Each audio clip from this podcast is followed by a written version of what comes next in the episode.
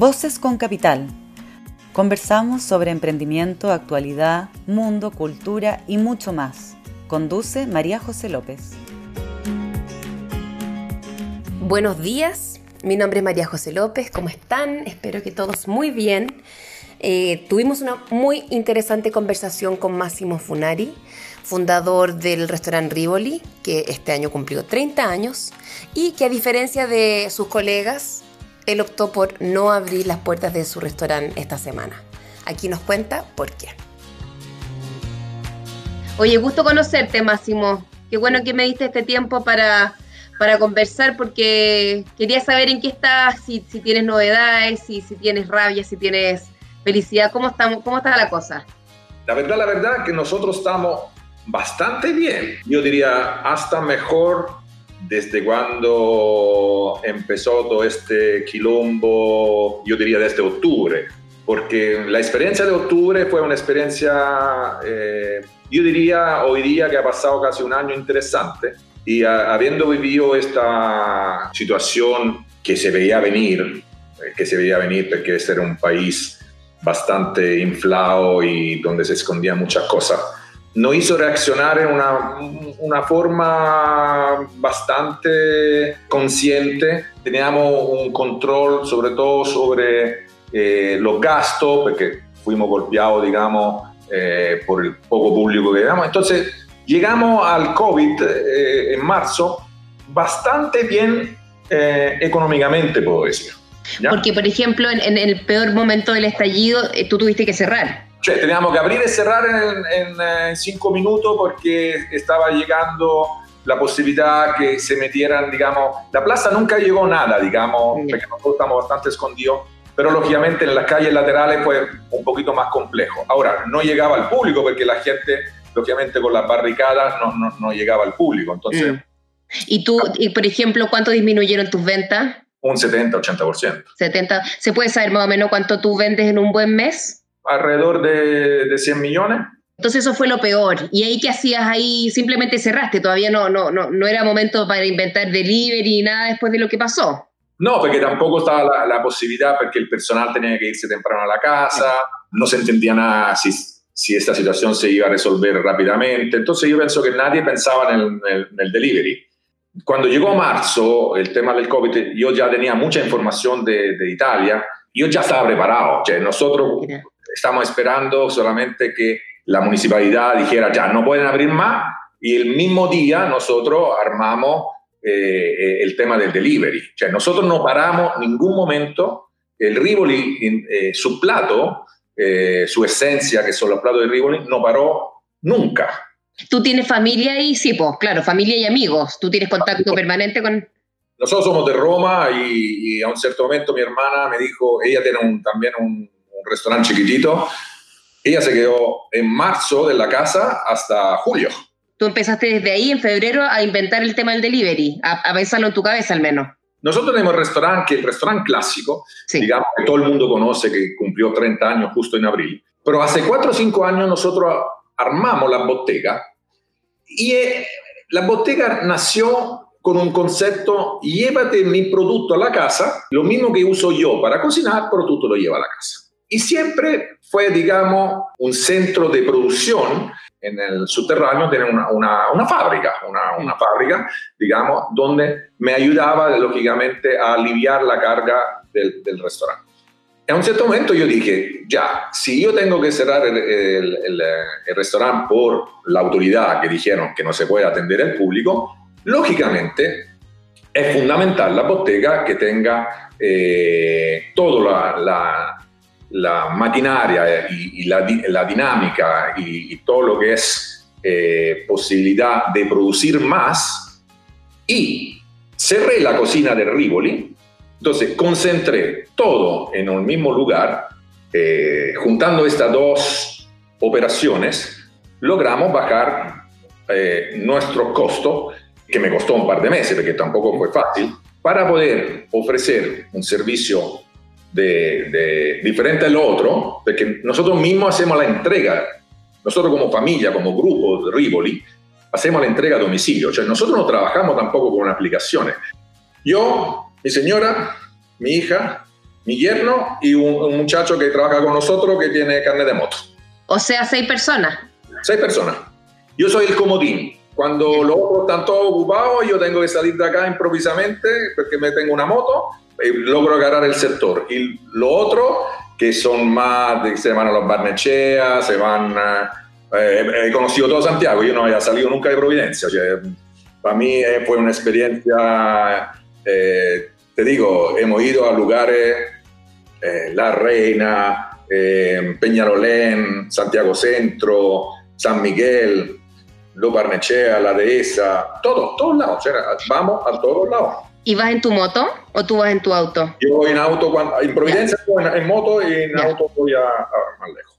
Qué, qué, buena. Y ahí con, con, ¿cómo se llama? Con Waze para ubicarte. Ah, sí, si no existiera Waze, yo no podría llegar a la esquina, te aseguro.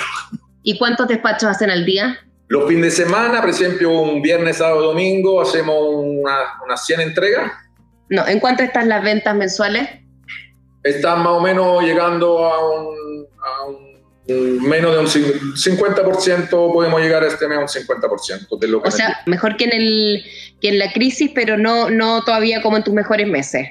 Es que no podemos comparar la venta de un restaurante con una venta de la bodega. De la bodega, eh, incomparable. No, no, no se puede comparar. Pero lógicamente uno puede tener a largo plazo o mediano plazo, diría, ya resultado positivo porque lógicamente tus costos son mucho más bajos mm. que tener un restaurante armado que tiene que atender 12, eh, 14 horas. Entonces, tus costos a la larga se van a empezar a, a, a bajar, entonces capaz que en, en 3, 4 meses ya tú puedes tener un, unos números en azules, digamos. Nosotros no tuvimos que hacer una inversión muy grande porque ya teníamos todo armado eh, era solamente juntar las dos operaciones y poder, digamos, crear una dinámica de, despacho, que era lo que yo no quería trabajar con las aplicaciones, porque las aplicaciones obviamente te cobran un 15-20%. Y, y, todavía yo no tenía claro cuáles iban a ser los números, los números para tener un punto de equilibrio. Nosotros, mira, nosotros, aparte del restaurante y de la bottega, nosotros somos proveedores por mayor eh, de la línea aéreas. De la, de la pasta, nosotros le vendemos a la línea aérea pasta. Entonces teníamos ya también todo lo que era distribución con camioneta refrigerada, packing. Entonces fue como hacer una pequeña modificación, pero eh, en vez de usar la camioneta para ir al aeropuerto a entregar pasta, usamos la camioneta para ir a, a, entregar los otros productos. ¿Y, ¿Y a qué línea aérea LAN? Eh, somos proveedores de United Airlines, de British Airways, eh, y British Airways, United, Latam y otra compañía aérea. ¿Y ahora con ninguno sigue? No, no, che, no, no, me imagino que también este, esto va a cambiar bastante. Trae tu propia comida, llega conmigo arriba del avión. Mm, sí, pues claramente, claramente es uno de los costos que yo creo que también van a empezar a ellos a disminuir porque yo pienso que el mercado de nosotros va a cambiar muchísimo, mm. muchísimo. esto es el principio de un cambio muy radical de todo el mundo gastronómico. Y se van a acabar, lamentablemente, muchos restaurantes tradicionales mm. en el mundo, ¿eh? en el mundo, eh, donde hay personas que van a querer reinventarse o tienen la posibilidad de reinventarse y otras personas que van a decir, ¿sabe que hasta acá llego? Entonces cada uno va a tomar decisiones, pero el concepto tradicional de lo que uno estaba acostumbrado hasta antes de la pandemia, según mí, va a haber por lo menos unos 3, 4 años que no va a volver. ¿Y, tú en qué grupo estás? ¿En los que te vas a reinventar? ¿En los que vuelves igual que siempre? Que eso es imposible, no, pero que vuelves. ¿O en los que de frente no, no, no, no piensas volver a tener un restaurante como antes, uno tradicional? Yo estoy, y yo tengo una visión optimista, pero lógicamente voy a tener que crear un proyecto donde eh, la fuerza, el motor, sea yo con un grupo reducido de personas. Entonces, cuando yo entienda cuáles van a ser mi fuerza y mi, mi capacidad, yo voy a armar algo que lo, ya lo tengo en mi cabeza, porque sé cuánto ahora puede trabajar dónde puedo trabajar y cuántos platos puedo sacar al día, ahí parto. ¿Mm? ¿Y de qué se trata, vos? Cuéntame.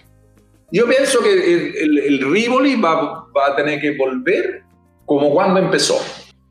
Un lugar, ¿Mm? ojalá un restaurante para 70, 80 ¿Mm? personas. Me lo imagino con un máximo mucho más eh, involucrado en sacar los platos como cuando yo em, empecé. Más en la cocina. Más en la cocina, voy a tener que trabajar con un, dos brazos derechos, ¿me entendí? Y tampoco voy a tener tanto tiempo para andarme eh, eh, moviendo. así me estoy imaginando. Entonces tengo que crear algo que yo tenga la fuerza para poder soportar, lógicamente, un, trabajo eh, más, más, de, más de cocina. Tú empiezas ahora también en la fase, ¿o no? ¿Abres ahora? Nosotros, el Rivoli nunca, nunca se cerró. El Rivoli va a seguir con todo lo que es delivery, eh, donde se incorporó los productos de la bottega más el delivery. Entonces la carta de Rivoli siempre, siempre estuvo andando y siempre va a andar. Ahora, físicamente, el local Rivoli, donde tú te sentabas y tenías esta, esta, esta, experiencia, por el momento no va a estar. Yo, yo no estoy dispuesto a partir con una restricción sabiendo que en un mes puede haber un rebrote, que no se ha resuelto tampoco un tema que hay que resolverlo, un tema de país, ¿entendí? Eh, donde a un cierto momento la persona que va a tomar, no sé, la rienda de este país va a poner una regla y uno va a decir, ya, esas son las reglas. Mm. me rayan la cancha, pero necesitamos que nos rayen la cancha. Esas son las reglas. Entonces, cuando yo tenga la regla clara, un, tema de pandemia que se ha resuelto o haya una vacuna, algo, yo te puedo armar un negocio, pero con algo claro hoy día que no está, porque yo te puedo decir, ya, voy a hacer una inversión de 500 millones de pesos. ¿Y si no me da? O sea, cuando pensamos que el chef del Boragó iba a crear hamburguesas a 8 lucas. Exactamente, che. Mm, nunca. Yo, che, Rodolfo lo, lo conozco, él lógicamente es una persona que sabe que no va a llegar ningún turista a este país, por lo menos en un año, un año, un año y medio. Entonces, su público era el turista o alguien que quería tener una experiencia, se, está se, se reinventó con un concepto que a él... Cioè, yo pienso que cada uno tiene que empezar a reinventarse, porque los, los chefs, acuérdate, fuimos inflados eh, por la prensa, por la televisión, por los medios, escribimos libros, eh, nos pusieron en un altar, somos artistas lógicamente, de ser artista, o yo que me pongo una mochila de Rappi para que más o menos me pongo la mochila de Rappi y voy entregando, hay una diferencia tremenda entre lo que fue antes y después. Hay personas que son capaces de moldearse y otras personas que van a pensar, no, que yo voy a querer atender siempre mi super cliente porque va a volver todo. Es válido, ha sido un balde de humildad también en ese sentido. Yo pienso que para muchos de nosotros, que no que indestructible, nunca se va a acabar nuestro negocio, eh, que nos llevaban, no sé, en aviones privados para cocinar cena y atendimos a, a la crema de la crema, los artistas, que nos borraron del mapa, que nos borraron. No puede trabajar, no puede abrir y, casi tiene que estar encapsulado para atender un, un, cliente, no le puede dar la mano, no le voy a dar un abrazo, no le, tiene que a distancia para eh, ofrecerle un plato, lógicamente mm, es como pegarse una aterrizada fuera de serie. ¿Qué fue así como tu momento de, de gloria, los hitos principales? Yo pienso que fue en el barco de, de Lergas, el Nomads. Mm. Fue una experiencia, yo pienso que irrepetible, ¿eh? irrepetible. No lo haría de nuevo, ¿eh? ¿Ah, no? No, no lo haría de nuevo, porque para mí fue suficiente. como, prefiero recordarme de lo que fue sin pensar que quiero de nuevo hacerlo. Pero no, mira, llevo 30 años, he atendido todos los presidentes de Chile, toda la los ministros, todos los artistas, eh, no me quejo. Estoy disfrutando hoy día del concepto bottega, porque hoy día nosotros, por ejemplo, en la bottega abrimos la terraza. Y para mí fue una experiencia nueva porque estoy atendiendo en este momento un público dándole una experiencia que lógicamente no se podía sentar en el Rigoli a comer, pero se puede sentar en, la mesa de la bottega y comer la misma calidad pagando un precio acorde a lo que hoy día es el mercado que tengo en este momento. Yo pienso que todos en conjunto tenemos que redimensionar este país que estaba inflado. Este tiene precio de Nueva York de Y esto no es Nueva York. Acá estamos en Providencia, que es centro.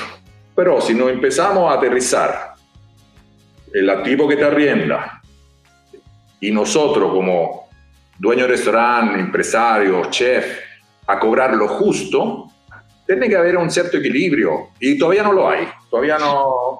Eh, ¿Era caro tu arriendo? Era caro. ¿Cuánto valía, se puede saber? El local de, que yo arrendaba, de que pagaba también la terraza aparte, estamos pagando alrededor de 6 millones de pesos. ¿Y tú cuándo compraste el, espacio en el que estás hoy día, el que ya es tuyo? Nosotros compramos hace 13 años, cuando agrandamos el Rivoli, compramos este pedazo. Ya. Hace 13 años. Y hace 5 compramos la bottega, la tienda. ¿Por qué cuántos garzones tenías tú? Eh, siete. ¿Y hoy día? Hoy día no tengo ninguno porque ahora hay otro. Ningún garzón hoy día va a querer volver a trabajar porque no va a ganar mucha propina. Entonces, conversando esta semana con mis colegas, algunos colegas vecinos acá, están teniendo el mismo problema. Porque antes, lógicamente, los garzones estaban acostumbrados a un ritmo, estaban acostumbrados a ganar una cierta plata, pero hoy día no hay nada de esto. Hablo con Gaitán, que es del Bistró, hablo con la Carolina Bazán, que también es mi vecina, eh, hablo con Minsu del Ichiban, hablo con Guillermo Rodríguez, hoy día me encontré con el del 99, Kurt, Kurt. Eh, si yo tengo que volver a subirme a un camión y hacer pioneta o hacer delivery en una moto, para mí no hay ningún tipo de... de lo, ya lo tuve, sé cómo se hace, no tengo ni un problema a volver. Ahora que conoces Vitacura y la dehesa y todo eso que, que antes no te interesaba, ¿te interesa tal vez tener algo arriba? Sí, me interesa. Estoy abierto a todo tipo de. Pero antes, nunca lo habías pensado. No. Por nada del mundo. No conocía la dehesa Los Barnechea. Ya. Pero fui a conocer todas las casas de mis clientes. Te pasaste por tu tiempo. Te agradezco de verdad. Muy, muy entretenida la conversa. Ya, gracias. Que te vaya súper.